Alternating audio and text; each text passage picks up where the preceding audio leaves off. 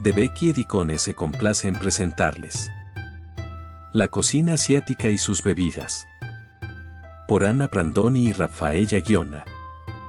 Si imaginamos Oriente en su más amplia expresión, nos acuden a la mente extensos paisajes y espacios infinitos, mares cristalinos, templos de antiguas mitologías, una población cordial y generosa, colores brillantes y sabores intensos, especiados, hechos a partir de la tradición y la mezcla de religiones.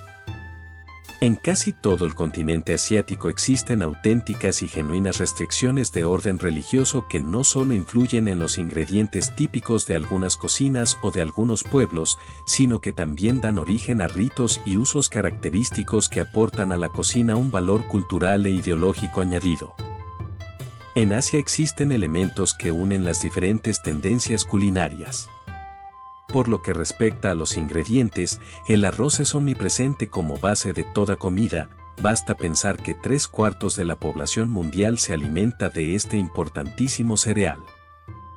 Es un alimento muy completo y equilibrado que, dependiendo de la zona de cultivo y de su preparación, presenta aspectos y aromas diferentes.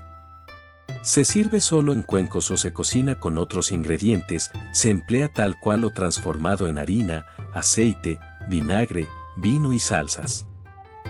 Otros ingredientes que forman parte de la cocina asiática típica son, sin lugar a dudas, las especias, dosificadas en diversas proporciones, cultivadas con métodos distintos, con proporciones, cultivadas con métodos distintos, con aproximaciones y formas de saborearlas totalmente diferentes entre sí, pero siempre parte integrante de los menús orientales. Existen unos fundamentos ideológicos que aunan en un mismo plano todas estas corrientes culinarias, la exaltación de la comida como un don, como vida. Los pueblos de estas tierras llevan consigo un pasado histórico marcado por el hambre y la miseria. Muchas de estas comunidades, aún hoy, sobreviven en condiciones de extrema pobreza, pero viven con orgullo, amor por la vida y una férrea voluntad.